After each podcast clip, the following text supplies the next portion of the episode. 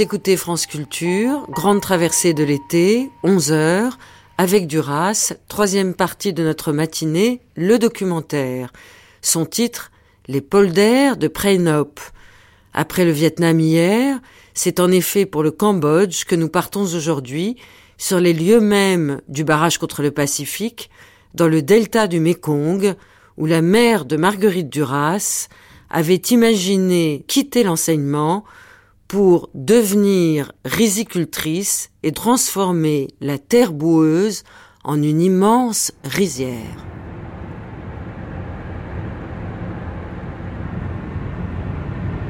Pompey, on est parti ce matin de Phnom Penh à 7 heures du matin, il était très exactement 11 heures et nous arrivons dans la région où a vécu Marguerite avec sa mère et ses deux frères. Le paysage vient de changer, il y a des rizières oui, de chaque côté.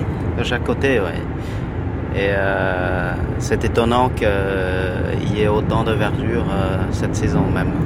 Et nous allons donc bientôt arriver à Sihanoukville. Sihanoukville, c'est... Euh... Passé Kampong-Som, avant c'était Kampong-Som. Euh, après le retour de Sihanouk euh, en 91, on a nommé la ville de Kampong-Som Sihanoukville. C'est pour en même temps lui faire un cadeau apparemment. c'est la ville du roi, pas de l'ancien roi. Et en même temps, c'est la ville où il y a le plus gros port de, du Cambodge. Alors au moment où Marguerite Duras a écrit euh, Le barrage contre le Pacifique, évidemment, euh, le Cambodge n'existait pas, le Vietnam non plus, tout ça c'était l'Indochine. Mais on peut se demander comment euh, elle-même et ses frères rejoignaient leur mère sur la concession où nous allons aller tout à l'heure sans doute par bateau, puisqu'il n'y avait pas de route. Cette route que nous avons empruntée, elle date de quand? Euh, D'après ce que je sais, c'est euh, a été euh, construite la première fois, enfin goudronnée pour la première fois par la Chine, parce qu'elle devait transporter des, des choses pour les, les Vietnamiens qui étaient dans le nord du Cambodge. Des choses, c'est-à-dire des munitions? Peut-être, oui. Je ne sais pas trop, mais apparemment, euh, il n'y avait pas grand-chose à transporter, hein, à part euh, ouais, tout ce qui explose.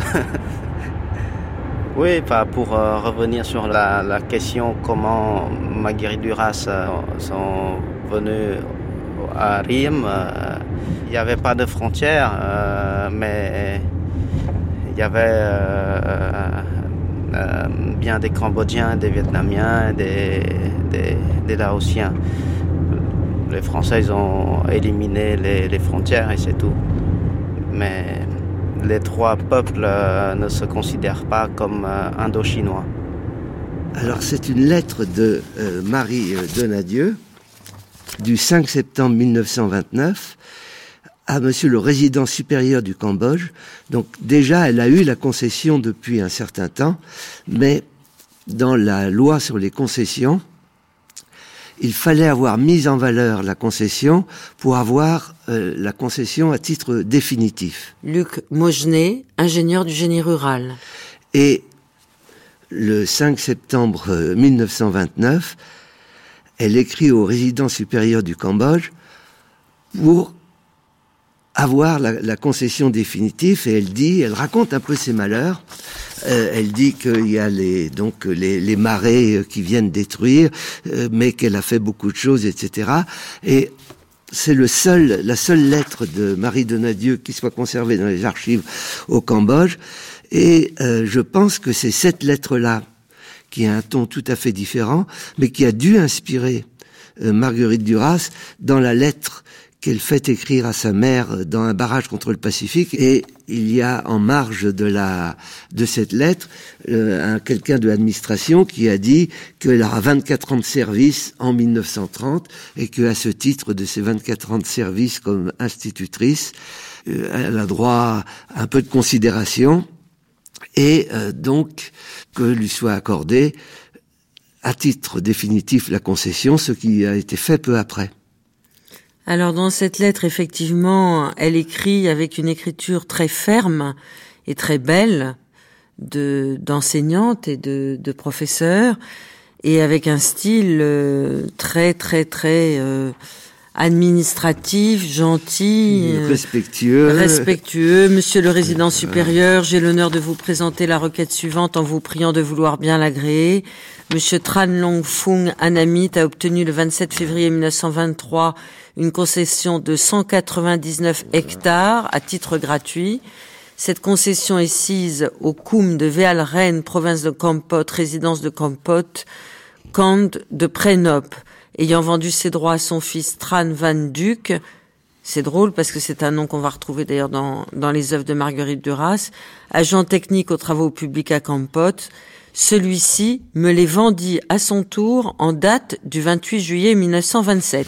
Et vous, vous sortez à ce moment-là un autre document qui est la carte. Le plan de, la concession de, euh, définitive demandée par Madame Donadieu d'une superficie de 199 hectares 14 centillards, euh, qui est la, concession où la mère de Marguerite Duras euh, pensait cultiver. En revanche, c'est immense, ça paraît immense sur la carte. 200 hectares, donc pratiquement 199 hectares. En revanche, le bungalow était en dehors de la route qui va euh, de Véalrine à ce qui est maintenant Sihanoukville, qu'on appelait à l'époque Kompongsom. Alors on va avoir euh, la chance de pouvoir euh, être sur les lieux mêmes où vivait la mère de Marguerite avec son rêve fou de faire justement un, barrage contre le Pacifique pour que elle puisse devenir riche, très riche, à la tête de sa récolte de riz.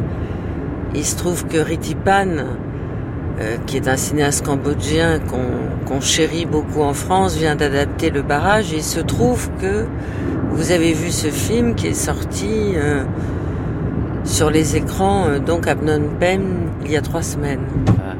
Oui, c'est un, un film qui est très parlant, qui, qui vient droit au cœur des Cambodgiens aujourd'hui parce que il y a des éléments euh, qui nous concernent de très près et euh, c'est vrai que il y a une volonté euh, claire et nette de modifier le, contenu du, roman de Marguerite Duras, mais c'est peut-être que c'est la seule manière de, frapper les Cambodgiens, hein, de, les intéresser, de les toucher.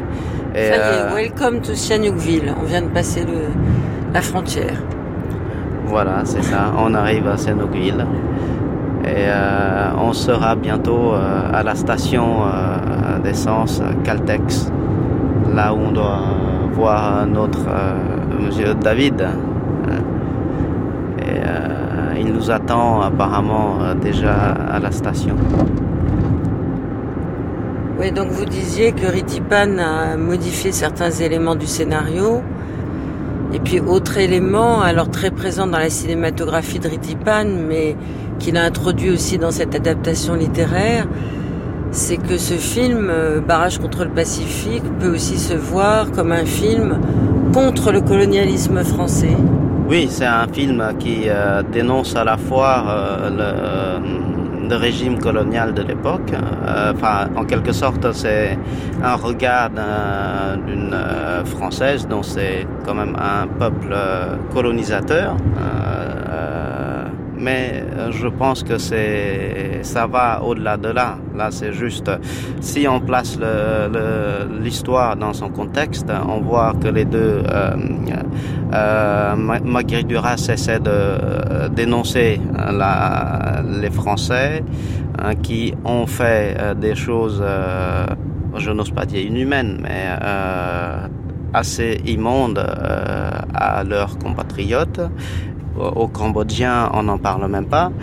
Euh, mais le Tipan, il me semble qu'il a envie de rapprocher euh, les deux régimes, le, régime euh, colonial et le régime cambodgien actuel. C'est comme si le temps n'avait pas avancé. Il y, a, y a presque pas d'espace entre les deux régimes on voit tout de suite un rapprochement. Euh, euh, Retipan essaie de, frapper les Cambodgiens avec euh, cette espèce de parallélisme. Hein, voilà, à l'époque coloniale, hein, il y avait telle ou telle injustice et aujourd'hui, hein, il y a des problèmes euh, d'expropriation, de spoliation. Il y a des Chinois qui avoir la mainmise surtout. Euh, et c'est pour ça peut-être que Retipan essaie de montrer que voilà, les Chinois euh, à l'époque coloniale, hein, il est comme euh, les, les, Sino-Khmer ou les Chinois d'aujourd'hui. S'ils arrivent à écraser hein, les gens, bah, ils essaient de le faire. Ah. Le... Excusez-moi de vous interrompre, nous arrivons devant la mer, le Pacifique. voilà, le Pacifique, oui. Alors aujourd'hui, il fait tout gris, mais il est beau quand même, le Pacifique. Oui, il est beau, oui.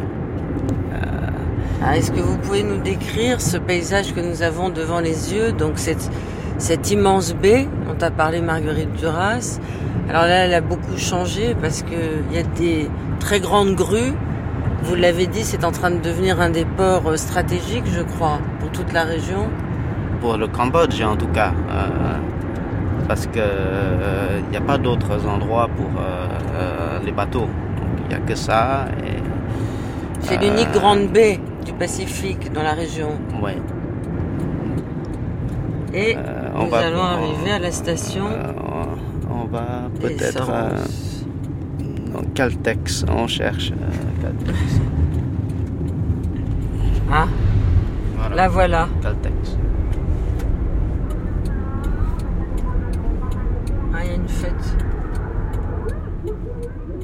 Alors je reprends la lettre très émouvante de la mère de Marguerite euh, que vous venez de nous apporter.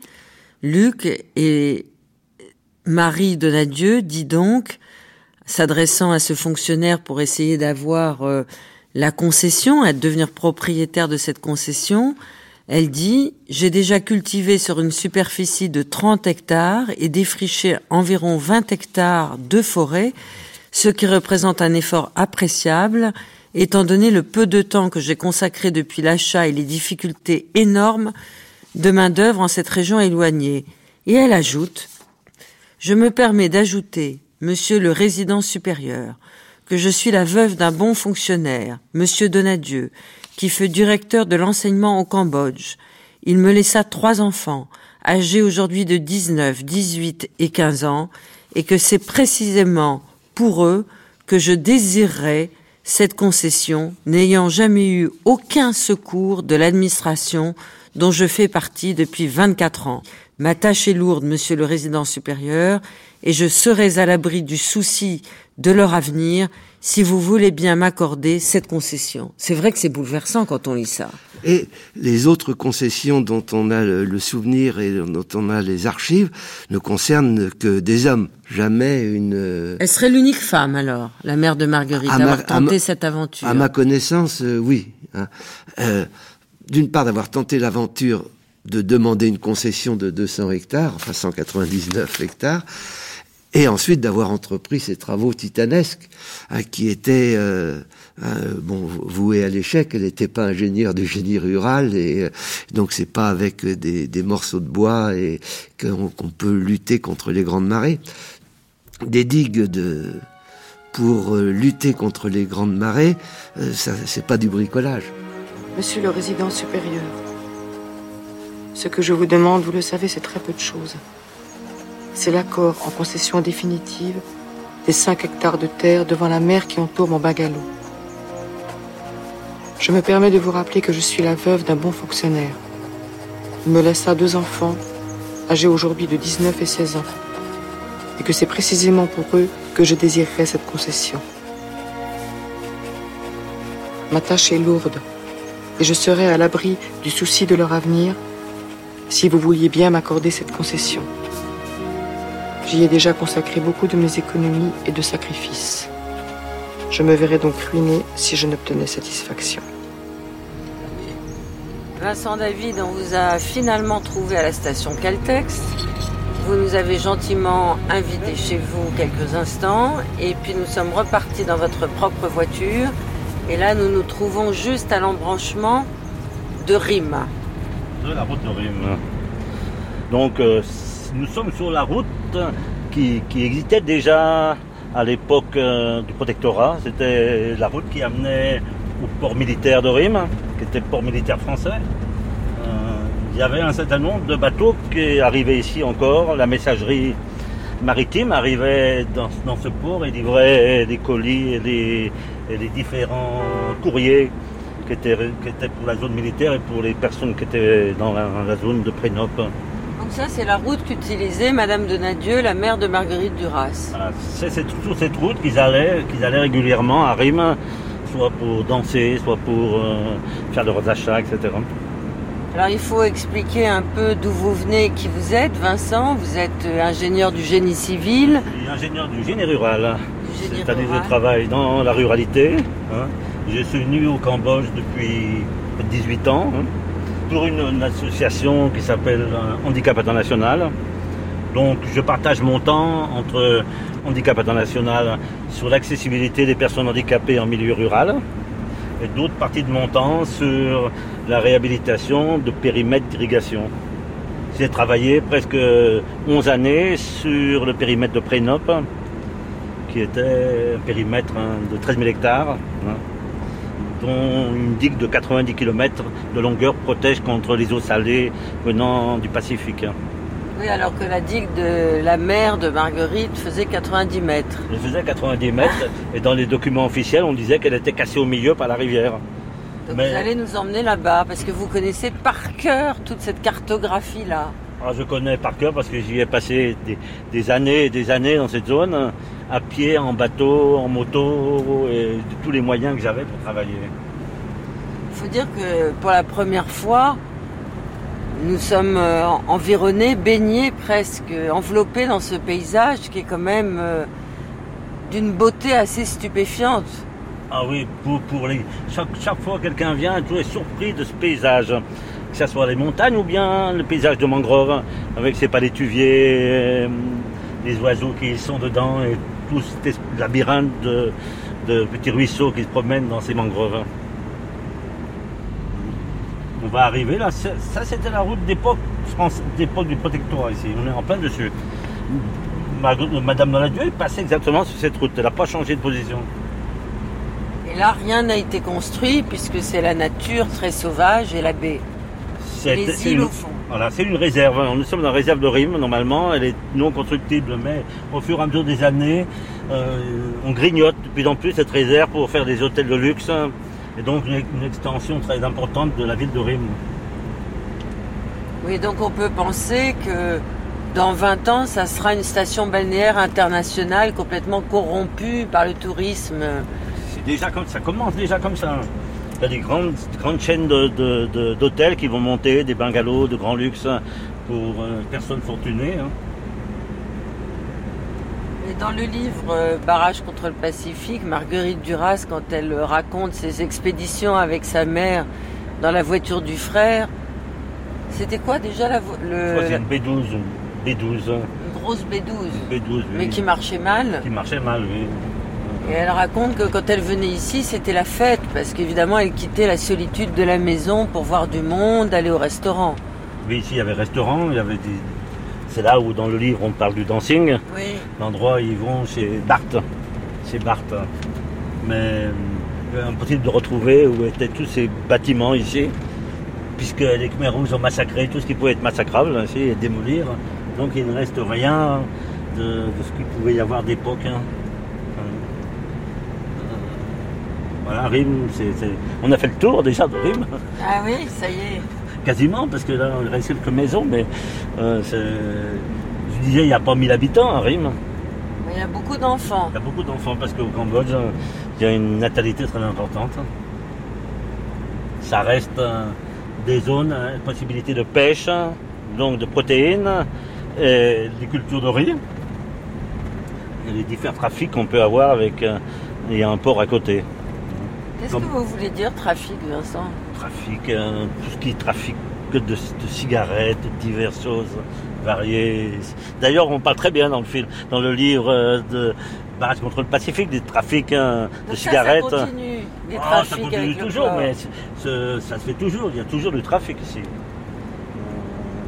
la mer facilite. voilà la caserne, l'ancienne caserne des, militaires français qui sont maintenant militaires khmer. Étiez à Ram. En fait, c'est Rim. Bon, moi, je dis, tiens, euh, Rim, je connais, mais Ram, ça doit être ça. Ça doit être Rim. Vous étiez à Cam, peut-être à côté de Cam, c'est Campot. Ritipan, réalisateur d'un barrage contre le Pacifique. Vous voyez, c'est vraiment, elle, elle, prend des choses vraies, elle a vécu, elle, elle partait, elle partait sur une autre chose, elle partait sur les thèmes essentiels pour moi à l'époque euh, et qui restent vrais pour moi. C'est pourquoi j'adapte le livre aussi. C'est L'accès à la terre, par exemple. L'utopie. L'utopie qui était enterrée plus ou moins avec euh, la, chute des communistes. Et à tort, peut-être aussi, parce que les gens dans notre condition, sans l'utopie, on peut plus fonctionner. Mais en même temps, euh, tout ce qui est coopératif, l'utopie, tout ça, quand on parle aux gens qui ont vécu les, communistes vietnamiens, euh, communistes cambodgiens, mais rouges, c'est un peu assez, ils sont allergiques. Quoi à, tout ça, quoi, le travail collectif, partage. Mais pourtant, c'est la solution pour nous, pour les gens faibles. Alors, quand vous voyez ce que écrit Duras et que vous voyez ce qu'il y a aujourd'hui, c'est très difficile pour moi, un cinéaste cambodgien, d'attaquer sur comment les gens n'ont plus de terre. on est un pays assez libre maintenant, mais il ne faut pas quand même euh, aller plus vite que, la musique. Vous voyez, aller lentement. Je trouve que le Cambodge a fait beaucoup de, progrès. Vous pouvez aller à Internet sans que personne vous censure, personne ne vous accompagne pendant votre reportage. On a pu faire des films. Vous pouvez voir qui vous voulez, les minorités, les Khmers, les Jams, ce que vous voulez. Personne ne vient vous ordonner de ne pas faire ça, aller vers les filles, là. Donc on est sur un bon chemin, dont il faut l'accompagner, il faut essayer de faire une pédagogie par cette image, par cette, euh, voilà, cet accès de la terre, très important pour nous. Euh, moi, je ne suis pas contre que les, grosses compagnies viennent acheter tout et faire tout, mais à, condition qu'il y ait un vrai transfert de savoir-faire, un vrai transfert de technologie, il y a une vraie transformation des produits premiers ici, et, que qu'on n'est pas que ouvrier euh, comme à, une certaine époque ou l'époque de coloniale. Je crois que quand j'ai adapté le, livre, c'est aussi ça. Est-ce que le colonialisme est terminé ou pas? Et, la question est un peu... Euh, la réponse, elle est dedans un peu. Donc, on aimerait bien que la, mondialisation soit, profitable à tous. Hein. Et, et c'est, ça peut être très beau projet, aussi bien comme projet de domination d'autres pays, d'autres peuples. Euh, et, voilà, c'est, je crois que c'est un rôle, les gens comme moi, de, de retrouver ce genre de, comme Duras, qui fait écho encore. C'est la continuité de tout ça. Tout ça, elle n'est pas cambodgienne, moi je suis cambodgien. On continue, on peut avoir des mêmes points de vue, les mêmes luttes, les mêmes sensations peut-être. Et, et, essayer de tenir cette utopie. Essayer, voilà, ça marche. Hein. Quelqu'un qui a voulu faire un digue. Moi, ça m'a quand je disais je ne peux pas faire le film s'il n'y avait pas ça, ce lieu c'est très important pour moi parce qu'il y a une âme. Déjà l'âme de cette... Euh, j'ai l'impression de voir la... J'ai adapté un, livre, hein, j'ai pas fait la biographie de Duras. Il y en a des puristes qui m'ont descendu tout le long de, cette année. Il y a des gens, des puristes qui ont bien aimé parce qu'ils ont très bien compris que Duras c'est toujours entre fiction et documentaire. Duras déteste qu'on adapte ses bouquins. Mais ce qui est surprenant, c'est que Marguerite Duras, euh, à travers euh, cette œuvre notamment de Un barrage contre le Pacifique, ait fait le portrait de sa mère qui, elle, ne voulait pas rester en France, voulait rester donc au Cambodge, parce qu'elle voulait pas quitter ce pays. Et finalement, en tant que blanche, elle a subi l'humiliation de par euh, des administrateurs coloniaux qui eux-mêmes étaient blancs. Est-ce que dans votre esprit, Marguerite Duras euh, et sa mère et ses frères étaient plus proches des Cambodgiens que des administrateurs blancs coloniaux de l'époque. Oui, à, oui, à, l'époque, à l'époque, c'est, euh, à l'époque, c'est complète. Ouais, euh, elle est française et la famille aussi française aussi. Et mais quelque part, quelque part, elle vit avec nous. Voilà, elle a un terrain, elle nous aide, elle aide aussi la population nous pour de construire le barrage, euh, de, de faire plein de, enfin, tous les efforts, toutes les fortunes qu'elle en a dans la famille, elle, a tout investi dans, euh, dans, cette affaire. Corps Et euh, voilà, finalement, on a presque tout, tout, perdu en fait à cause de la corruption. Et la corruption, voilà, ça les deux. Hein. Il y a aussi des, des gens aussi dans le pays à l'époque qui s'étaient un peu, soi-disant, corrompus. Même actuellement, ça continue encore, tout ce qui est le terrain, tout ce qui est le terrain et les appartements, tout ça, il y en a des milliers, des milliers d'histoires. alors si on va, si on va à la, euh, euh, au ministère de la Justice, ou si on va au, au ministère de la Justice, si on va assister de, de, certaines euh, audiences, on va découvrir que ça continue ces histoires des appartements, des, terrains, et tout ça. Donc c'est toujours continu et c'est toujours très fort. Par exemple, l'année dernière, là, le, la croissance qui sont augmentés, euh, euh, à peu près, euh, personne ne croit en fait. Rien, que, rien que deux ans, le prix des appartements s'est triplé. Deux ans. Deux ans à peine, là, les, dernières années. Maintenant, ça, ça fait les cris économiques, ça tombe un peu, mais c'était intouchable avant. Voilà. Et autour de ça, il y a les histoires, autour de ça, il y a les, les meurtres, il y a les, les assassins. voilà, ça continue, ça, ça, ça, se voit. La, la, mère de, de Marguerite n'était certainement pas une, euh, un, un, colon comme euh, beaucoup, beaucoup d'autres. Par exemple, j'ai découvert en lisant euh, les vieux bulletins de la Société des études indochinoises que le père de Marguerite avait été membre de cette Société des études indochinoises. C'est-à-dire que c'est des gens qui s'intéressaient au pays, qui vivaient euh, proches euh, du, du, pays. On reprochait même à la mère de, de Marguerite de s'habiller comme une anamite, qu'on disait à l'époque. Donc ils étaient certainement très proches des populations locales. Hein, et euh, elle est arrivée certainement à convaincre les, les, les, paysans alentours de euh, participer à ces travaux, hein, puisque de toute façon, elle n'avait pas probablement les moyens de toute façon de, de, le, de les payer, puisque de faire ce barrage. Donc c'était un travail collectif qu'elle est arrivée à, à convaincre. Elle euh, il y avait quand même un certain nombre de gens qui habitaient dans cette, cette région, des gens très divers, hein, des Khmers, des Tiam. Actuellement, les Tiam, c'est une minorité euh, euh, du, Cambodge et, du, Vietnam euh, qui qui ont la particularité d'être des descendants d'un empire qui a eu lieu vers le Xe siècle et euh, qui euh, se sont convertis à l'islam. Des Vietnamiens, des Chinois. Euh, Marguerite en parle très peu, elle fait juste une allusion. il y avait deux stations qui étaient en, construction ou qui se sont construites pendant que la mer allait à, à Prénop. Il y avait la station balnéaire de Kep, qui est à 20 km de, de, de Kampot et qui était la seule station balnéaire euh, du Cambodge à l'époque où toute euh, l'aristocratie cambodgienne, les hauts fonctionnaires allaient euh, en week-end ou allaient quelques jours. Et puis la particularité de cette région de, de Prénop et de Kampot, c'est au niveau de la mer et d'être il y a la chaîne dite chaîne de l'éléphant qui est très très proche. C'est-à-dire qu'on est à la fois à la mer et à la montagne, et où il y a un plateau de 1000 mètres, le plateau de Bokor, Bokor et où une station climatique d'altitude a été, euh, a été euh, construite. Et Marguerite Duras en parle très peu, elle fait juste une allusion à ça, sur la construction de la route qui fait à peu près 30 km, qui était une route en lacet euh, très difficile, et où on a fait travailler les bagnards et des et désengagés sur, sur cette route.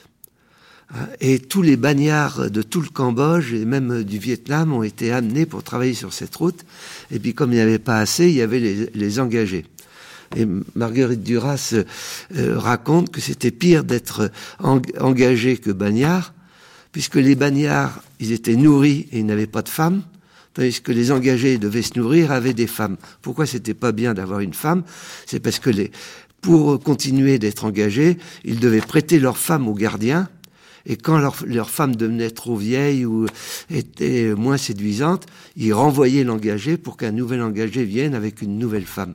C'est la seule allusion que Marguerite fait à cette, euh, la construction de cette station d'altitude et le vieux caporal qui leur sert de, de, de serviteur a été un engagé sur cette route de Bocor.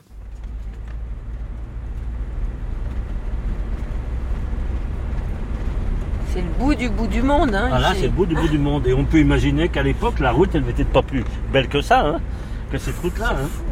Et en saison des pluies, c'est... Et quand on a tourné le film, c'était en saison des pluies. Hein. Pour avoir du, du riz, euh, arriver à faire pousser du riz dans la rizière à côté du barrage, là, il fallait qu'il y ait de l'eau. C'était en plus en contre-saison par rapport à la culture de riz normale. Donc il a fallu faire des, des- faire des prises de vue de riz mûr hein, euh, avant que celui qu'on avait mis en place soit mûr. C'est très compliqué. Enfin, c'est- après, c'est des affaires de montage derrière. hein. C'est pour ça que le cinéma, c'est c'est une grande cuisine. Voilà, on, Ah, arrive, on arrive. on arrive au décor. On va s'arrêter. Vous allez rentrer là, monsieur, s'il vous plaît. Ah, on va Et arriver puis- au café de Monsieur Voilà. Barthes. Ça, c'est chez Barthes ici. Oh là là là là, quelle C'est émotion. marqué encore chez Barthes. hein. Nous sommes Même en si face de c'est chez faux, Barthes. Même comme si c'est faux, ça reste. Comme. Ritipan l'a immortalisé dans son film, ce qui est absolument incroyable, comme on est à la radio, il faut que vous nous disiez ce sentiment de voir une- un vrai restaurant au bord de la mer, mais déjà complètement envahi par la jungle et et- totalement abandonné. Il n'y a absolument personne autour, c'est complètement désert. On imagine ce bâtiment en bois qui est très grand, qui ferait un très bel hôtel d'ailleurs. hein. Hein, On pourrait le restaurer pour en faire quelque chose, mais euh, et on se rappelle ici toute la vie qu'il y avait dedans et l'orchestre hein, au moment du film. hein. C'était c'était grandiose là. Et c'était souvent tourné de nuit. On tournait la nuit là ici parce que c'est la nuit les gens allaient allaient manger et boire hein, chez Barthes. C'est là où, où le fils euh, Joseph va vendre la, la bague, la fameuse bague hein, avec son Le crapaud. diamant avec le Du crapaud. Célèbre crapaud. C'est une dame, il y a une dame avec un enfant un et un chien. un petit chien. Je regrette, madame, c'est impossible. Les intérêts de vos anciens prêts sont toujours impayés. Alors Monsieur Jouve, Monsieur encore que- Jouve, nous savons tous que la concession de madame a été envahie par les fortes marées de décembre. Notre devoir est de l'aider. C'est un cas exceptionnel. Merci. Tiens, regardez. Bart Oui. Champagne. Allez au boulot, toi. Lenteur.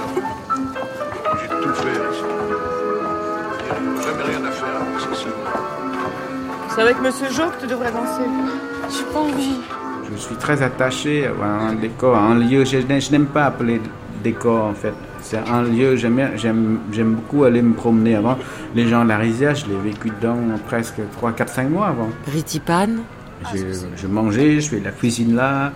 Et euh, j'ai quelque chose qui est extraordinaire, c'est quand, quand, euh, je crois que Astrid qui jouait Su- Suzanne, est venue, elle, elle arrivait avant, euh, avant Isabelle, qui jouait euh, la mère. Donc Astrid Bass et Isabelle Huppert. Voilà, Isabelle Huppert, voilà. Et euh, quand Isabelle Huppert est arrivée, euh, Astrid fait visiter sa maison. Elle dit, ta chambre, il est là-bas, viens voir. Bon, ça, c'est le, ça, c'est le véranda. Parce qu'ils se sentent tellement bien, je trouve ça assez émouvant. Elle fait visiter euh, sa, mère, entre guillemets. Voilà, je t'emmène voir ça. Ta, ta chambre est là, hein, salle de bain est là. euh, C'est marrant.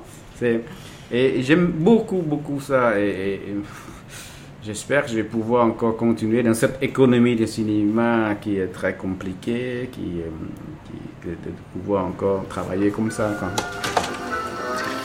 Valentino. Oh, pardon. Le bonheur de ces dames. On connaît comme ça. Oh, mais ça va, j'ai bien le droit d'être gay puis de t'embrasser, non? Regarde-le-moi ce crétin là-bas. Tu l'as raté celui-là. Ça veut rien dire, Valentino. Ta mère aussi, c'est une ratée. La preuve, c'est que pour survivre, je suis obligée de m'abaisser devant ces salauds du cadastre, ces bandits de banquiers. Faut attendre que cette tête de veau se décide à épouser Suzanne. J'ai trop attendu. L'hypothèque, il faudra bien la rembourser un jour.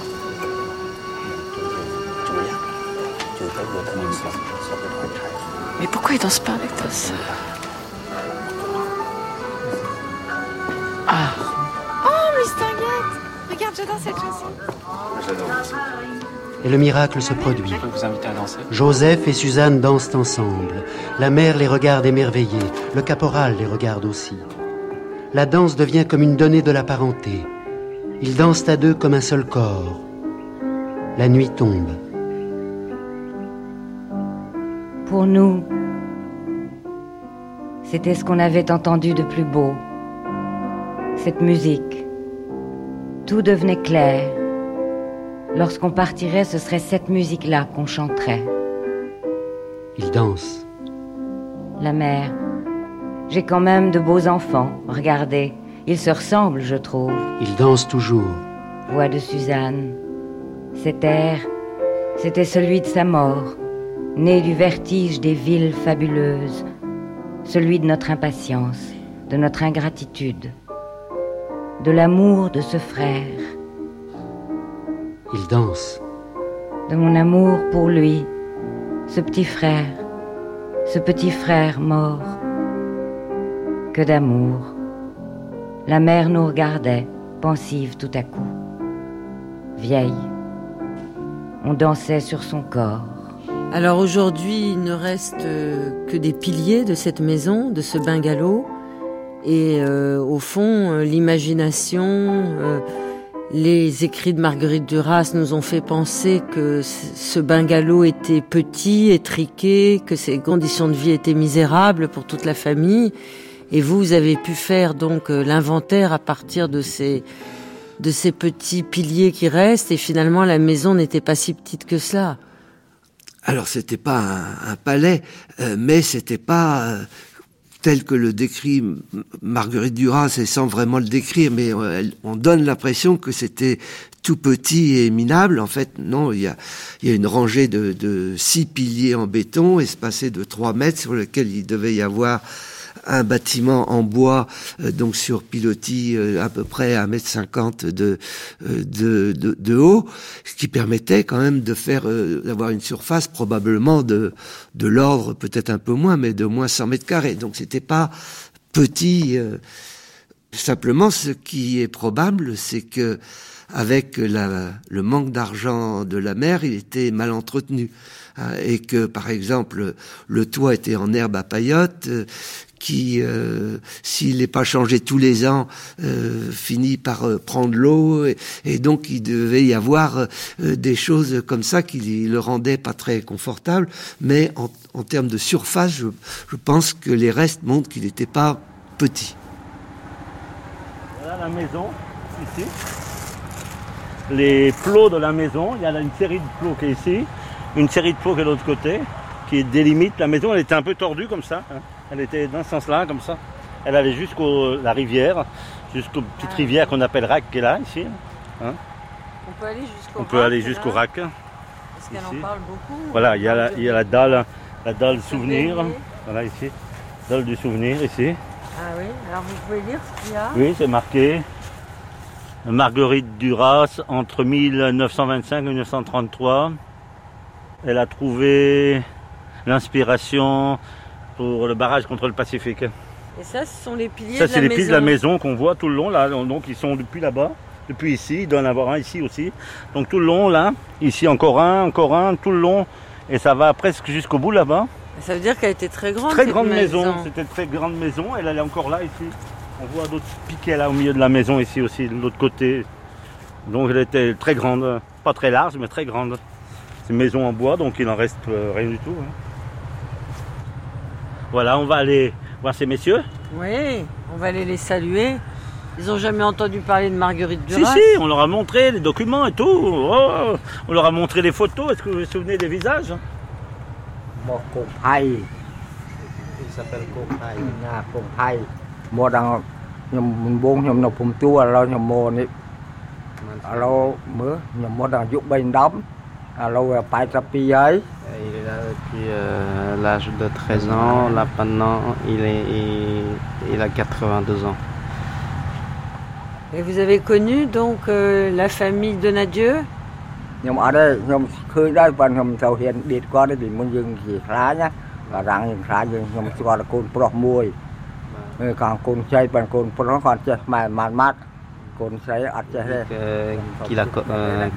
la, connaissait, mais euh, il n'osait pas trop euh, s'approcher de, de l'endroit parce que tout le monde avait peur à peu près de là où habitaient les, les Français. Mais euh, il y a un de ses fils qui euh, l'appréciait beaucoup. À chaque fois qu'il chaque fois qu'il passait devant la maison, l'autre eh, voilà. Et... Et... vous dites que vous aviez peur euh, du pouvoir des blancs, donc vous n'osiez pas approcher. C'était la seule blanche avec ses enfants dans tout le coin là?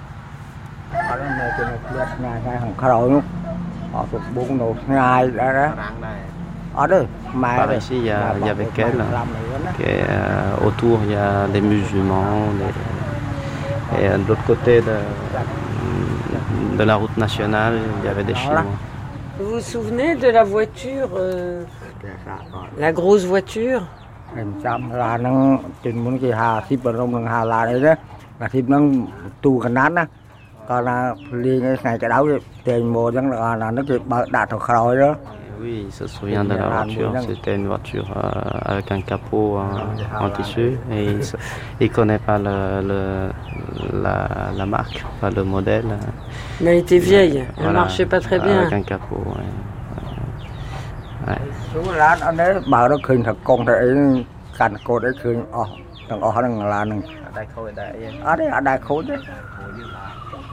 La voiture marchait très bien.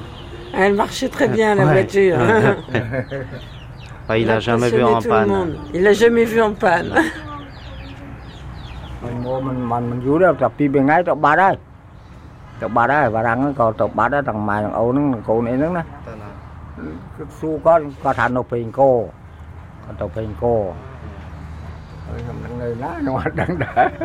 Euh, il dit en fait euh, toute la famille euh, n'était jamais ici longtemps. Euh, et passait à chaque fois deux trois jours au maximum et après il devait rentrer à, à Ho à Saigon.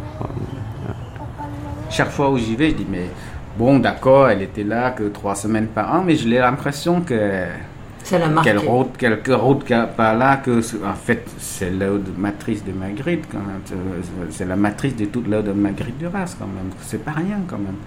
Et, et, et c'est pas encore, c'est pas rien. C'est la première fois qu'il me semble qu'une œuvre littéraire, il y a 50 ans, je sais pas combien, influence les décisions politiques d'aujourd'hui de continuer de faire en telle sorte que que le projet qui, est, qui, ressemblait à une utopie devient réalité et qui marche. Et qui marche. Et qu'il y a, y a des cinquantaines de familles, des centaines de familles qui vivent dessus avec euh, des revenus euh, quasiment à trois fois ou doublés au moins par an. Ça veut dire l'enfant vont aller, les enfants vont à l'école, ça veut dire on boit de l'eau propre, ça veut dire tout ça. Hein. C'est, un résultat concret, tangible. Quoi. C'est pas, pas du rêve. Quoi. Et, ça, ça, m'intéresse énormément. Et c'est vrai pour moi, ces lieux-là, les lieux des films ont une, une âme. D'ailleurs, j'ai pas, dans le film, je suis pas allé à Saigon, je suis pas développé. J'étais, reste comme un territoire de mémoire un peu. Et j'ai arpenté un peu ce territoire de tous mes films. C'est comme ça, vous prenez S21, c'est un lieu, vous prenez euh, le papier ne peut pas envelopper la, la Bresse, un lieu, les gens la Risia, c'est un lieu, c'est quasiment, je, je préfère labourer ça. C'est peut-être pas d'importance pour les comédiens, parce que les comédiens, c'est les personnages qui nourrissent, c'est les souvenirs, peut-être, c'est les, je sais pas ce qui nourrit, mais en tant que cinéaste, euh, les lieux est aussi important pour moi que les comédiens. Il faut que les lieux aient une âme qui me nourrit, qui m'emmène vers quelque chose. Et ce lieu-là, le lieu le polder, euh, je ne sais pas comment c'était pour vous ce matin ou hier, mais moi, la première fois que j'y étais, j'ai ressenti une espèce de grâce, de, paix, de, tranquillité. De, je sais pas, je me sens un peu, je me retrouve un peu moi-même. Parfois, on, va en speed, on va en speed, il y a, des pressions, il y a des trucs, on ne sait plus qui on est. Et là, parfois, on, est là-dedans, la nature est bien là parmi nous, nous, nous sommes intégrés dedans l'homme et la nature travaillent l'un sur l'autre et ils échangent aussi. Mais c'est un des rares endroits que, que j'ai cette sensation-là. Dès que la mère de Marguerite Duras a renoncé à sa concession, hein, elle baisse les bras, c'est ce qu'elle dit. Luc Maugenet. Juste après, a commencé à avoir des travaux d'endiguement. Dans les années 30, qui ont duré plusieurs années et qui euh, ont euh, donné une première sécurisation à, à cette région. Et puis euh, après, il y a eu la, la guerre d'Indochine hein, de 1944-45 à 1954. Donc il y a eu des combats dans la, dans la région qui est proche du Vietnam, etc. Donc il a été mal, mal entretenu depuis l'indépendance, donc en 54 jusqu'en 70, il n'y a pas eu grand-chose de fait. Puis il y a eu le, coup d'État de, de Lon Nol qui a empêché euh, tout travaux de se faire. Et puis les euh, Khmer rouges en 75. Les Khmer rouges en 75, avec des travaux euh, humains uniquement, ont tenté de faire des, des digues et puis avec des personnes qui étaient obligées de travailler sous le régime de la dictature khmer, euh, qui travaillaient comme, comme des, forçats, comme des forçats, comme des, esclaves, et sans euh, euh, matériel de génie civil, uniquement avec des pelles et des houes et du travail forcé 10 heures par jour. Enfin bon, c'était l'horreur que beaucoup ont, ont décrit. Et puis, dans les années 90, on a commencé à étudier un euh, projet. C'était d'abord la Banque asiatique de développement, mais c'est l'Agence française de développement, l'AFD, qui euh, a repris le projet. Et à partir de 1998, des travaux ont commencé immensité. Ah, c'est très grand. Il y a 35 km de long. Ça fait 35 km de long pour 90 km de digue il y a 140 km de canaux. Il y a 18 000, ou 15 000 familles, ce qui fait 45 000, 50 000 personnes qui sont C'est un gros débouché, le riz, est bon rendement de riz ici aussi. Mais on fait une récolte, une seule récolte. Pas de récolte, euh, une récolte en saison des pluies. Parce qu'il n'y a pas d'irrigation en réalité, c'est un polder. Polder, c'est protection protection des terres contre l'arrivée de la mer. La définition exacte du polder, c'est la protection de terre à un niveau plus bas que le niveau de la mer. De la maison de la mère de Marguerite, Vincent, vous nous emmenez en tuk-tuk. En tuk-tuk vers le terrain. Voir le terrain de la mère de, Marguerite et voir euh, votre réussite. C'est-à-dire que le rêve de la mère de Marguerite est devenu une réalité est devenu en réalité depuis, depuis 4-5 ans maintenant ici. Les gens n'ont plus aucune, aucun entrée maritime. Donc ils ont une terre bien dessalée. Et les rendements de riz sont bons, 3 tonnes à l'hectare. C'est un bon rendement pour euh, du riz de saison des pluies. Au niveau de la mise en place des structures associatives, c'est une réussite parce que c'est la seule qui fonctionne et qui marche dans une grande, une grande échelle. Et après des années de collectivisme et de communisme difficile, euh, d'arriver, à faire quelque chose de collectif. Hein. Sans que ça passe par le, la terreur. sans que ça passe par la terreur, sans que ça, passe par. Euh, on appelait les coopératives, tout le monde travaillait ensemble, tout le monde dormait ensemble, tout le monde mangeait ensemble. Euh, ça c'était à l'époque Khmer Rouge. Aujourd'hui on fait aussi des ensembles immenses, mais chacun vit chez lui. Donc il a pris la mesure, hein. il a oublié cette époque du collectivisme. Voilà la digue. Ça c'est la digue front de mer ici. On est sur la digue front de mer, la digue contre l'eau salée. L'autre c'est plus une digue d'accès depuis la route jusqu'à la digue de, la digue protection de l'eau salée ici. Et en plus qui sépare les polders entre eux pour éviter s'il y a une digue qui casse, ne pollue pas les polders d'à côté. Ça permet d'avoir une gestion indépendante entre chaque polder. Si celui veut plus d'eau, l'autre moins d'eau, on peut donc gérer indépendamment chaque polder. Qu'est-ce qu'il y a? Le banquier m'a tout pris. Je croyais qu'après, il me laisserait de l'argent pour payer les rondins du barrage, mais il n'a rien voulu savoir. Tu veux dire qu'avec la bague, t'as... J'ai payé les dettes, c'est tout. Je suis une imbécile. Ouais, mais ça, il fallait y penser avant de le faire. Merde. On n'a plus rien. Plus rien. Le matin, on est presque en train de se battre pour euh, sortir ces, ces, choses de la terre. Le riz, quoi. Le riz, cette boue.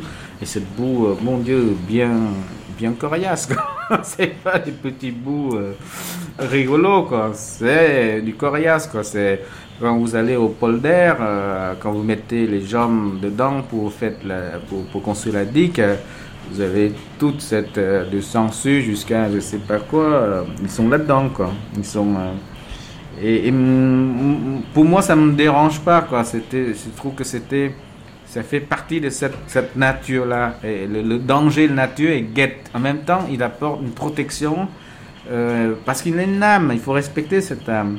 Nous, à chaque endroit on voit, il y a toujours un assistant à moi qui, qui sait sa formule à lui, qui prend toujours un quartier de banane avec quelques euh, euh, tiges d'encens et qui fait sa prière à lui. Et on n'a jamais fait un tournage sans ça.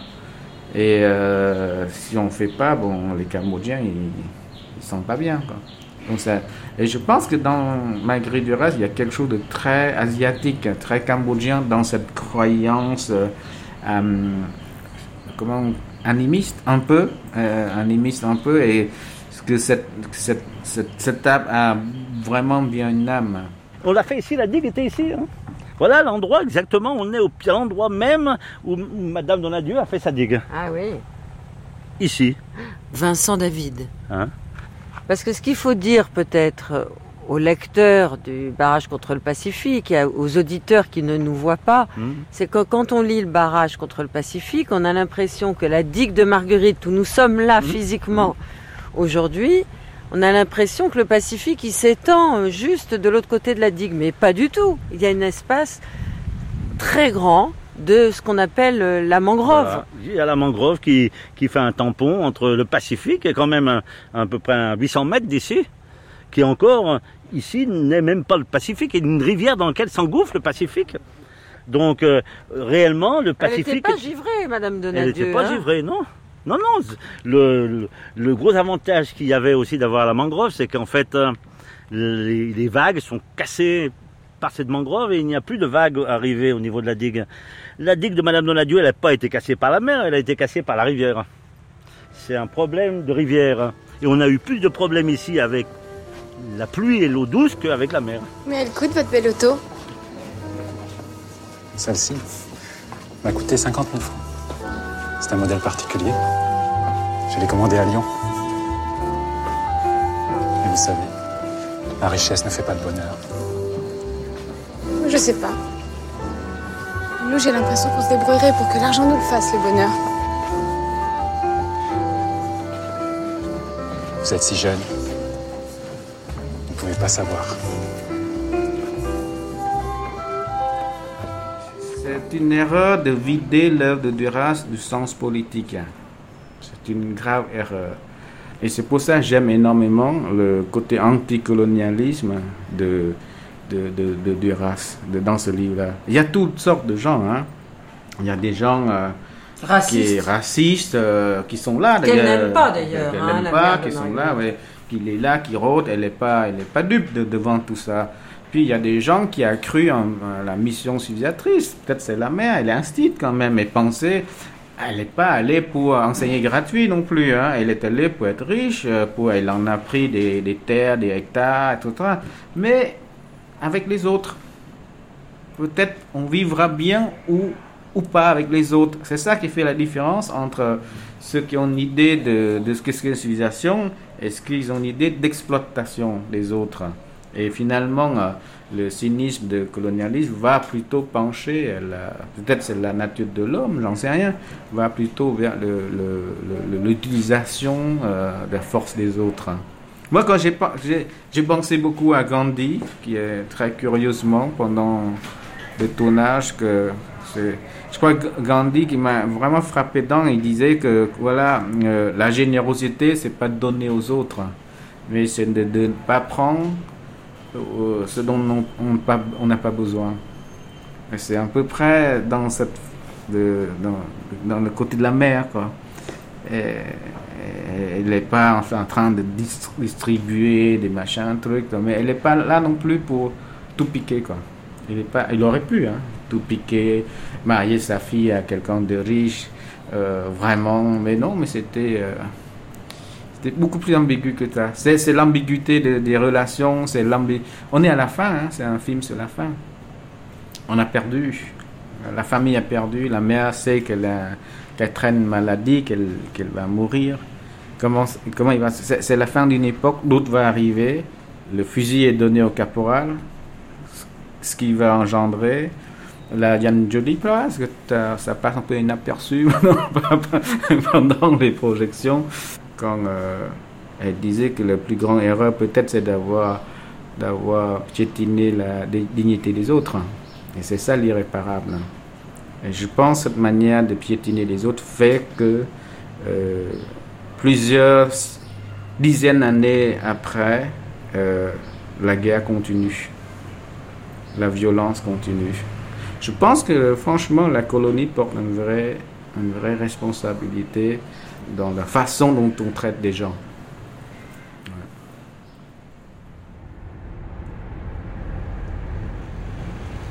Cabor Borin, où peut-on trouver euh, des livres de Marguerite Duras ici au Cambodge, à Phnom Penh? Bon, voilà, il y a deux endroits pour le trouver. Le premier, le premier endroit, si vous voulez avoir un joli livre, bien euh, faire, voilà, les, soi-disant les originales Magudera qui sont publiés en France, vous pouvez toujours trouver dans les galeries euh, euh, occidentaux ici, les prises à chercher. c'est pas là que tous les étudiants cambodgiens qui viennent le chercher. Et ça, c'est sûr parce que ça coûte cher. Deuxième endroit, c'est très courant, c'est au marché russe. Et c'est là, alors là, il y a tous les livres, bah, n'importe qui, euh, une fois qu'ils sont réputés, une fois qu'ils sont connus, le lendemain, il y a une photocopie tout de suite au marché. Donc ça coûte 1 dollar, 2 dollars. Et c'est là, tous les étudiants n'ont pas le moyen, ils ont les chercher. Voilà. Et au Cambodge, le droit d'auteur, c'est existé, mais bon, voilà, personne ne respecte. voilà. Et on trouve tous les livres de Marguerite Duras alors mais pas en France, c'est pas en khmer encore. Non, pas encore publié en khmer. Et euh, oui, c'est en français, mais pas tout. Et certaines œuvres qu'on a appris, euh, contre Pacifique ou bien euh, La Mangue, tout ça, on, le trouve. Voilà, mais pas tout parce que euh, on n'a pas tout emmené non plus. Même dans les certaines librairies françaises ici, on ne trouve pas tout non plus l'œuvre. Voilà. Mais, mais c'est suffit, il l'emmène une fois et après, il y a un peu de copie au marché. Il est où ce marché là, Phnom Penh? En fait, euh, ce marché, ça se trouve, bah, il se trouve dans le centre-ville, euh, pas très loin du, euh, de l'hôpital. Il s'appelle l'hôpital russe aussi. En fait, le nom de marché russe, si vous demandez les Cambodgiens, personne ne connaît. Parce que après l'époque mer rouge, les Russes ils sont venus, ils sont installés dans, la, dans cet hôpital, dans le service de soins, dans, dans les pays presque, le pays carrément. Et donc voilà, donc depuis qu'on appelle cet hôpital hôpital russe. Et ce marché, comme il se trouve pas très loin, le nom, le vrai nom, on appelle marché Psa Tutumpung. Et ça, c'est un vrai nom cambodgien. Pourquoi Tutumpung Parce qu'à côté, il y a un pagode, il s'appelle Tutumpung. Alors tout d'un coup, on appelle toujours le lieu qui, qui, qui, s'accroche avec l'endroit connu. L'endroit le connu euh, chez nous, en général, c'est le, pagode, ou bien le marché, ou bien le lieu historique, quelque chose comme ça. Voilà. Et donc, euh, les Occidentaux, ils donnaient plutôt le nom euh, marché russe parce que à côté, euh, voilà, à côté l'hôpital russe. Voilà. Donc, cette marché, elle a porté deux noms. Avec Vincent David, ingénieur du génie rural, chef du projet de réhabilitation des polders de Preinop, Luc Maugenet, ingénieur du génie rural, Ritipan, réalisateur du film Un barrage contre le Pacifique, Con Pei, interprète, Cor Borin, animateur au Centre culturel français de Phnom Penh, extrait du film Un barrage contre le Pacifique de Ritipan avec Isabelle Huppert, Gaspard Huliel, Astrid Bergès Frisbé, et des extraits de Un vague extrêmement précis, avec la voix notamment de Delphine Sérig et Samy Frey. Remerciements à Alain Arnaudet, du Centre culturel français de Phnom Penh, prise de son Isabelle Limousin, mixage Alain Joubert, les polders de Prénop, Catherine Parent, Jean-Claude Loiseau, Laure Adler, Et tout de suite, le commentaire de texte du R professeur Dominique Noguez. Tu n'as rien vu à Hiroshima. Alors je prononce cette phrase célèbre euh, en essayant de prendre l'accent japonais d'Eiji Okada, l'acteur euh, du film de René, dont Marguerite Duras a fait le scénario et les dialogues. Cette phrase est, célèbre parce qu'elle revient comme une litanie euh, au début du film. Ben, elle ouvre le film d'ailleurs. C'est une dénégation a priori, avant même que la partenaire de d'Eiji Okada, c'est-à-dire Emmanuel Riva, euh, dise quoi que ce soit. Et ce qu'elle va dire dans cette première partie du film, qui dure à peu près 12 minutes, c'est euh, qu'elle a été partout à Hiroshima pour voir tout ce qu'on peut voir encore, euh, qui nous donne une idée de l'horreur qu'a été cette explosion atomique du 6 août 1945, elle dit, en bon être humain, plein de compassion, plein de bonne volonté, elle dit qu'elle a été partout où quelque chose était à voir, euh, au musée, elle a vu les panneaux, elle a vu les, reconstitutions, elle a vu les photos, elle a été voir les rares ruines qui restent, en particulier le, le, dôme euh, dit, dit aujourd'hui de la paix. Mais lui, il oppose à l'avance un nom à ce qu'elle peut dire. Elle n'a rien vu. Elle a cru voir quelque chose, mais elle n'a rien vu. Et cette phrase a quelque chose d'assez euh, astucieux de la part de Duras qui, l'a placé ainsi, parce que il faut se souvenir que à l'origine d'Hiroshima mon amour, qui donc est tourné en 1958, il y a une commande d'Anatole Dauman, le producteur, qui avait été le producteur de Nuit et brouillard, film extraordinaire de René de 1953. Et euh, Dauman avait demandé à René de faire un film sur cette euh, l'horreur atomique, après qu'il a fait un film sur l'horreur des camps d'extermination. Et euh, René essaye de faire, comme il avait fait jusqu'ici, un documentaire sur Hiroshima. Il voit tout ce qu'on peut voir, les films japonais qui ont déjà été tournés sur la question, et puis avait, avait aidé de son ami Chris Marker, et puis finalement, il constate que tout a été fait, et la seule chose qu'on puisse faire, c'est un film de fiction. C'est un peu cette jeunesse du film qu'on aperçoit dans euh, cette première partie, qui, est la partie la plus documentaire du film. C'est là effectivement qu'on voit toutes sortes de vues d'Hiroshima, et c'est là que on a le montage le plus serré avec des, plans très très courts qui font à peine en, moyenne 5 à 6 secondes. Et c'est seulement à partir de la 12e ou 13e minute, au moment où on voit les amants euh, dans le lit et où Emmanuel Riva dit à Okada tu as une belle peau. C'est à partir de ce moment-là qu'on entre dans la durée réelle et on entre dans l'histoire d'amour proprement dite et dans la fiction proprement dite. Alors voilà le rôle de Tu n'as rien vu à Hiroshima. C'est une façon de dire à l'avance, on va quitter le terrain du documentaire, on va passer à autre chose. Puisque le, documentaire ne peut être qu'impuissant, il ne peut pas, euh, peut pas donner une idée véritable de, l'horreur d'Hiroshima. Mais à part ça, cette phrase est typiquement duracienne. Premièrement, bon, par son côté de litanie, effectivement, dans Hiroshima, euh, on est frappé par un ton presque poétique, avec des phrases courtes qui reviennent tu me tues, tu me fais du bien, des, moments comme ça de poésie pure. Le côté litanique et aussi le côté hyperbolique, l'hyperbole, cette figure de rhétorique qui consiste à, aller à l'extrême, à dire euh, des choses sans nuance, tout ou rien. Eh bien, ce, goût de l'hyperbole est constant chez Duras. C'est ça aussi qui l'apparente à un certain style de, du XVIIe siècle, qui l'apparente aussi à Madame de Lafayette. Et puis, une dernière chose sur cette phrase euh, très célèbre, Tu n'as rien vu à Hiroshima. Euh, en décembre dernier, euh, j'étais à Tokyo avec Emmanuel Riva dans une galerie de photos où elle montrait les photos qu'elle a prises en, 1958 à Hiroshima. Elle répondait aux questions du correspondant de Libération et elle a dit tout d'un coup quelque chose de très inspiré et de très juste sur, au fond, le sens tout simple de tu n'as rien vu Hiroshima. Tu n'as rien vu Hiroshima parce que, et tant mieux pour toi, tu n'y étais pas. Merci Dominique. Nous nous retrouverons demain à la même heure et vous serez dans le camion de Marguerite. Mais tout de suite, euh, comme chaque jour à la même heure, Marguerite Duras au travail. Aujourd'hui, nous vous proposons une série d'éléments, à la fois des archives et des entretiens, permettant de comprendre comment et pourquoi Marguerite Duras a pu travailler individuellement et collectivement avec l'équipe d'Alain René pour Hiroshima mon amour.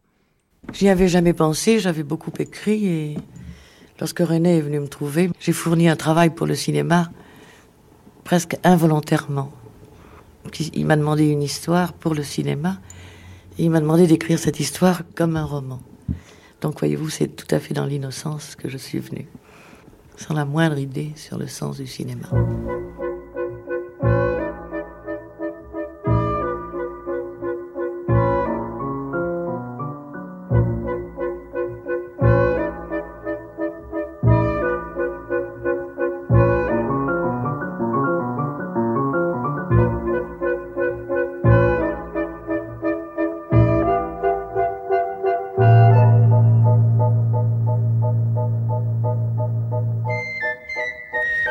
Hiroshima était votre premier film et, au départ, ça tout de même euh, été conçu comme une sorte de documentaire. au départ, c'était en effet une commande de Argos Film. Euh, ça devait être un documentaire qui a failli se faire avec euh, Chris Marker, d'ailleurs, justement, sur la bombe atomique. Mais pour travailler à ça, enfin, on s'est aperçu assez rapidement qu'il y avait déjà 16 films sur la question qui étaient, mon Dieu, assez assez bien fait, assez convaincant, et qu'on ne voyait pas en quoi un 17e justement apporter autre chose, sauf si on nous avait donné des moyens extraordinaires euh, pour le réaliser. Je veux dire par moyens extraordinaires simplement la possibilité d'aller dans tous les pays du monde où on fabriquait des bombes atomiques et d'interviewer librement euh, les savants et les gens qui les fabriquaient. Mais ça, c'était évidemment inenvisageable étant donné le budget qu'on avait.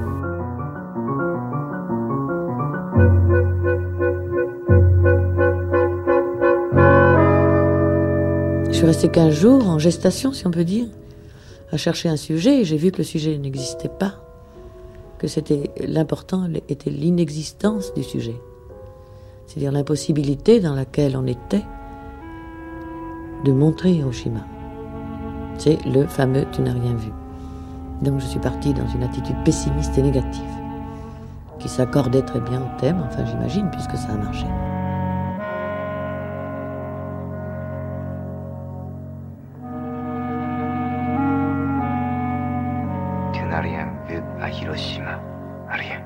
J'ai tout vu, tout. Ainsi, l'hôpital, je l'ai vu, j'en suis sûre.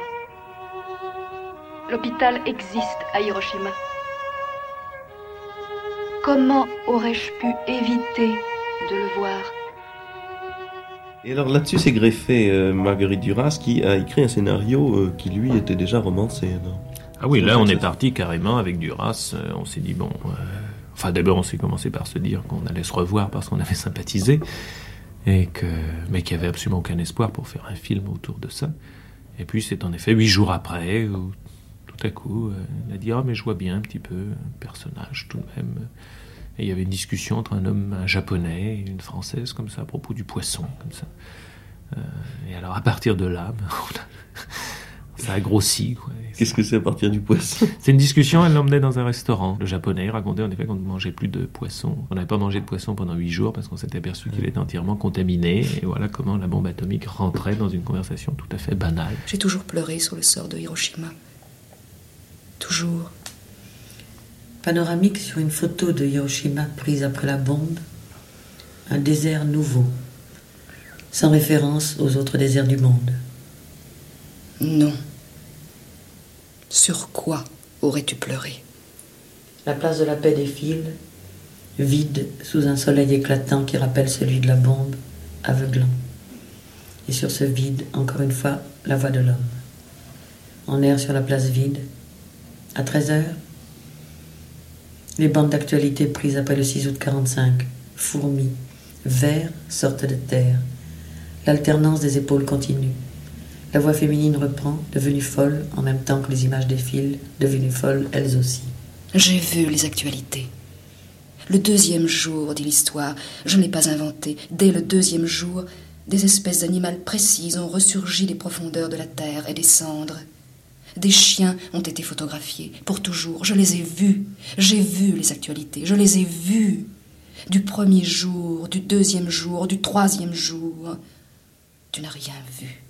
Rien. Chien amputé. Jean. Enfant. Plaie. Enfant brûlé. Hurlant. Duras, c'est une boule de feu avec des douceurs de cendre. Écoute, je sais. Je sais tout. Ça a continué. Rien. Tu ne sais rien. Les femmes risquent d'accoucher d'enfants malvenus, de monstres. Mais ça continue. Les hommes risquent d'être frappés de stérilité. Mais ça continue. La pluie fait peur. Des pluies de cendres sur les eaux du Pacifique. Les eaux du Pacifique tuent. Des pêcheurs du Pacifique sont morts. La nourriture fait peur. On jette la nourriture d'une ville entière. On enterre la nourriture de villes entières. Une ville entière se met en colère. Des villes entières se mettent en colère. Contre qui? La colère des villes entières? La colère des villes entières, qu'elles le veuillent ou non, contre l'inégalité posée en principe par certains peuples contre d'autres peuples. Contre l'inégalité posée en principe par certaines races contre d'autres races. Contre l'inégalité posée en principe par certaines classes contre d'autres classes. Écoute-moi. Comme toi, je connais l'oubli. Non, tu ne connais pas l'oubli. Comme toi, je suis doué de mémoire. Je connais l'oubli. Non, tu n'es pas doué de mémoire. Comme toi, moi aussi, j'ai essayé de lutter de toutes mes forces contre l'oubli. Comme toi, j'ai oublié.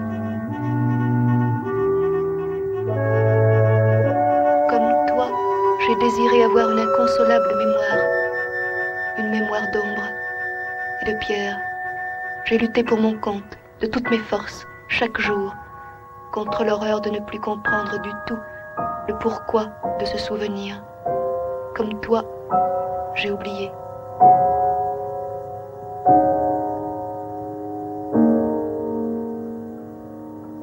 Pourquoi nier l'évidente nécessité de la mémoire?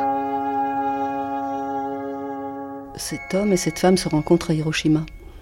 Elle va tourner un film sur la paix. Je ne sais pas qui a trouvé le titre, ils ont cherché sûrement le titre, puisqu'il paraît qu'il y a eu un autre titre d'envisager. C'est génial ce titre. Emmanuel Riva. Parce que ça fait à la fois euh, frissonner de, du bonheur de l'amour, mais de la, de la terreur de la guerre et de, et de la mort, puisque Hiroshima a été brûlé entièrement la, brûlure, l'embrasement a été total. Et ça, c'est terrible. Donc, le titre est quelque, quelque part génial, c'est vrai. quand j'ai lu, j'ai été très bouleversée quand j'ai lu le, scénario. Il était accompagné d'ailleurs de, de, de l'histoire, comme un livre à côté. Elle a écrit assez, assez conséquent, des pages, beaucoup de pages, euh, comme si elle avait écrit un livre de la vie de la, de la femme, la vie de l'homme. Et, elle, elle a écrit euh, le livre à partir du scénario. Elle nous a euh, donné beaucoup généreusement des informations incroyables. et ça, ça m'était très précieux. Le temps récitatif cesse. Rue de Hiroshima. Des rues, encore. Des ponts. Des passages couverts. Encore des rues. La banlieue. Des rails. Encore la banlieue. La banalité universelle. Je te rencontre. Je me souviens de toi. Qui es-tu? Tu me tues. Tu me fais du bien. Comment me serais-je douté que cette ville était faite à la taille de l'amour? Comment me serais-je douté que tu étais fait à la taille de mon corps même? Tu me plais. Quel événement Tu me plais. Quelle lenteur tout à coup.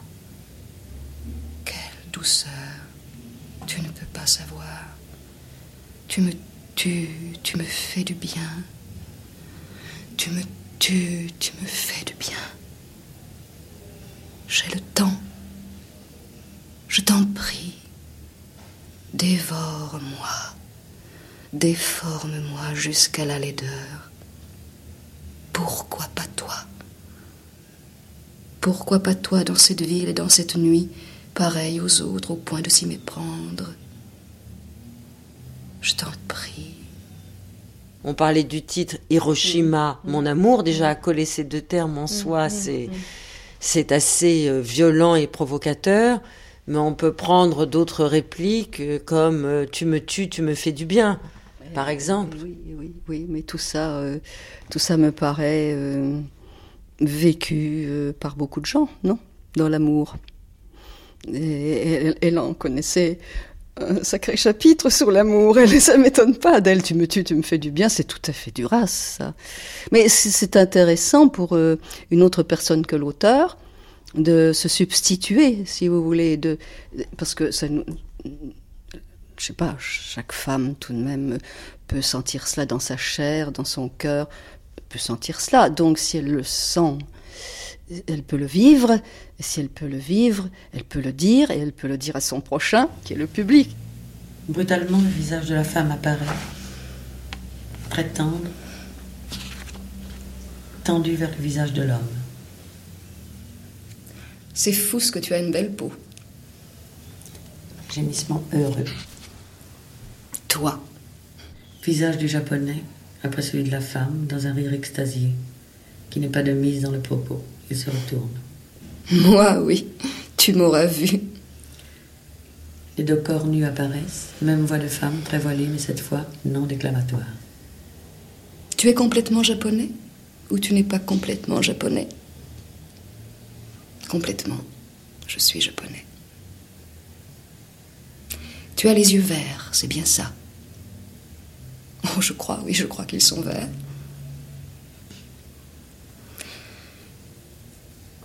Tu es comme mille femmes ensemble. C'est parce que tu ne me connais pas. C'est pour ça. Peut-être pas tout à fait pour cela seulement. Cela ne me déplaît pas d'être mille femmes ensemble pour toi. Elle a la tête tournée vers la fenêtre ouverte vers Hiroshima la nuit. Un homme passe dans la rue, il tousse. Elle se relève. Écoute, c'est quatre heures. Pourquoi? Je ne sais pas qui c'est. Tous les jours, il passe à quatre heures et il tousse. Silence. Tu y étais, toi, à Hiroshima? Il rit. Oh non, bien sûr. Oh, c'est vrai, je suis bête. Ma famille, elle, était à Hiroshima. Je faisais la guerre. Une chance, quoi. Oui. Une chance pour moi aussi. Pourquoi tu es à Hiroshima? Un film. Quoi, un film? Je joue dans un film. Et avant d'être à Hiroshima, où étais-tu? À Paris. Et avant d'être à Paris Avant d'être à Paris, j'étais à Nevers. Nevers. Nevers? C'est dans la Nièvre, tu connais pas.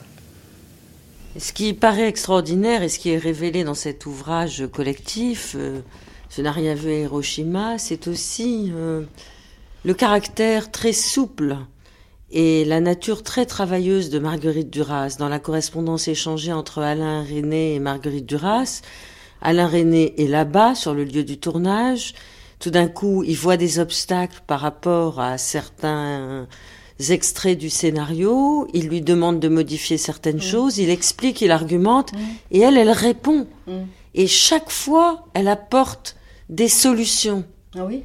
Oui, oui, mais c'est un vrai écrivain hein, d'abord, et puis, et puis elle est, c'est une flamboyante, hein, et c'est le travail, j'allais dire ordinaire, mais qui est extraordinaire comme travail. Enfin, le travail dans l'ordinaire d'une de, d'une collaboration entre les metteurs en scène, les, écri les, les, les, scénaristes, les écrivains. C'est un travail assez classique, dirons-nous, hein, cette nature de l'échange entre deux personnes qui travaillent sur un film. Ah oui. Et qu'il fallait faire mm. en toute urgence parce qu'on sent bien dans la correspondance que mm. René est très angoissé par ce mm. tournage qui va commencer. Et puis il y a beaucoup de distance entre eux. Oui, oui d'ailleurs c'est étonnant parce que je, je ne me rappelais plus, mais il y a, c'est vrai qu'elle envoyait des cassettes, elle enregistrait des, morceaux de dialogue qu'elle lui envoyait. Fallait que ça par avion, quoi, bien sûr. On mettait, je ne sais plus combien d'heures. C'était très long hein, en avion. Maintenant, on met 13 heures, mais on mettait presque le double. Je crois. Donc bon, ben, il recevait les cassettes, euh, il y avait le téléphone, il y avait tout ça. C'est vrai qu'il travaillait ardemment dans sa chambre d'hôtel. Je sais qu'il épinglait nos, nos, nos visages de, de, de Eiji Okada et de, de moi-même euh, au mur. Il avait même construit des petits, petits bonshommes qui nous représentaient et il cherchait les, les rapports comme ça. C'était extraordinaire. C'était très beau ce travail. Pendant ce temps-là, d'ailleurs, je, je, je, marchais dans je marchais toute la ville pendant 5-6 jours. J'ai marché toute la ville et je faisais des photos parce que je voyais, je vois pas ce que j'aurais pu faire d'autre. C'est-à-dire qu'on se voyait tous les soirs. Je travaillais dans la journée, il venait, je lui lisais ce que j'avais fait. Et ou bien il était d'accord, ou bien il ne voyait pas, comme il disait, ce que j'avais voulu faire. Alors je le remaniais de telle sorte qu'il arrivait à le voir, qu'il est toujours arrivé à le voir. Et c'est comme ça qu'au bout de cette semaine, il a pu tourner dans les délais. Tout était en ordre. Mais c'est vrai euh, qu'ils ont correspondu très étroitement et très rapidement, oui, parce qu'il fallait commencer à tourner. Puis il y avait aussi des problèmes financiers. Hein. Nous, avons fait ça avec, très peu d'argent, tout le monde. Hein. Très très peu, oui. Hum.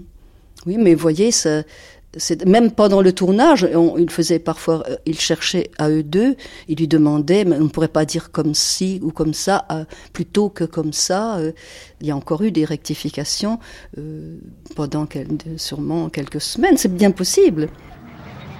Je trouvais que Duras, c'était des livres qui étaient très spectacles comme ça. Alors, ça me paraissait tout à fait naturel de lui demander des, dialogues de film, quoi. Et c'est la même chose, à mon avis, pour Rob Grillet et pour, euh, et pour Carole aussi. Mmh. Enfin, j'ai la sensation qu'il y a des, une catégorie comme ça en art, disons, qui est le spectacle, et c'est aussi vrai pour la peinture que pour euh, la littérature. Ça ne doit pas être par hasard si euh, Duras maintenant tourne un film. Euh, si Kerol a tourné un film et va encore en tourner, et si Rob Grillet est encore en train de tourner en ce moment. Mmh. Donc ça montre bien que je ne me suis pas trompé et que c'était bien des gens qui étaient aussi intéressés par euh, le théâtre ou le cinéma, donc pour moi je ne fais pas non plus de différence, que par la littérature pure. Au début, non, je ne crie pas. Je t'appelle doucement. Mais je suis mort. Je t'appelle quand même, même mort. Puis un jour, un jour tout à coup je crie. Je crie très fort, comme une sourde. C'est alors qu'on me met dans la cave, pour me punir. Tu cries quoi? Ton nom allemand. Seulement ton nom. Je n'ai plus qu'une seule mémoire, celle de ton nom. Je promets de ne plus crier. Alors, on me remonte dans ma chambre. Je n'en peux plus d'avoir envie de toi. Tu as peur? J'ai peur partout. Dans la cave, dans la chambre. De quoi? De ne plus te revoir. Jamais. Jamais. Souvent, on se voyait à Trouville, aux Roches Noires. Elle avait un appartement, puis moi j'avais un petit studio, puis après j'ai eu un, plus, plus, un étage du dessus, un angle merveilleux, sud-ouest, euh, où j'avais des lumières pas croyables, tout ça. Enfin bon, on, se rencontrait un peu, quelquefois, euh, parce que vous savez, Marguerite, elle aimait quelqu'un follement, puis tout d'un coup, elle lui tournait le dos, rideau. elle m'a fait le coup à moi aussi. tout ça n'est pas bien méchant, ça fait rien. Sur le coup, ça fait un drôle d'effet, mais après, ça me fait rire. Bon. Mais après, en, dernier lieu, la revue Hiroshima à la télévision. Et Yann Andrea m'a appelé, et puis j'ai eu Marguerite me dit Oh, c'est bien, c'est bien, c'est bien, c'est bien, c'est bien. Alors qu'elle m'avait carrément tourné le dos, elle ne, savait, ne, ne, me voyait même plus si elle me rencontrait. C'est une chose dont je me rappelle très bien. Parce que la dernière fois que j'ai vu Marguerite, la toute dernière fois au Roche Noire aussi, c'était en dehors, c'était à la porte d'entrée sur le côté, pas à la porte euh, à tambour tournante. Puis je vois Marguerite toute petite à la porte comme ça, puis l'air est perdu, perdu, perdu, perdu. Elle ne se souvenait plus du code. Et elle me dit le code, oui, euh, mais euh, j'ai vu qu'elle ne savait pas qui j'étais. Tout à fait, pas tout à fait. Puis j'ai ri. Alors elle dit ah, c'est le rire d'Emmanuel, c'est Emmanuel. Voilà, voilà comment. Et je crois que c'était joli. Alors j'ai fait le code, vous voyez, je lui ai dit. C'est émouvant, ça. C'est émouvant. C'est comme un au revoir, mais qui n'est pas dit. Ou un adieu, enfin. C'est. Je, crois que je ne l'ai plus jamais revu après. Voilà. Au revoir, Marguerite, hein, parce que on va bientôt se revoir dans, dans, dans l'espace absolu. Peut-être on se croisera encore. Merci Emmanuel Riva, Alain René, Michel Polac, Marguerite Duras, La Guerrière, Alain Joubert, Catherine Parent, Jean-Claude Loiseau, Laura Adler. Nous nous retrouverons demain pour le troisième volet de cette traversée de l'été. Marguerite Duras, La Radicale. Mais nous nous quittons, comme chaque jour, avec une chanson française qu'aimait infiniment Marguerite. Aujourd'hui, Salvatore Adamo, tombe la neige. Tombe la neige, tu ne viendras pas ce soir. Tombe la neige, et mon cœur s'habille de noir. Ce soyeux cortège, tout en larmes blanches sur la branche pleure le sortilège. Tu ne viendras pas ce soir.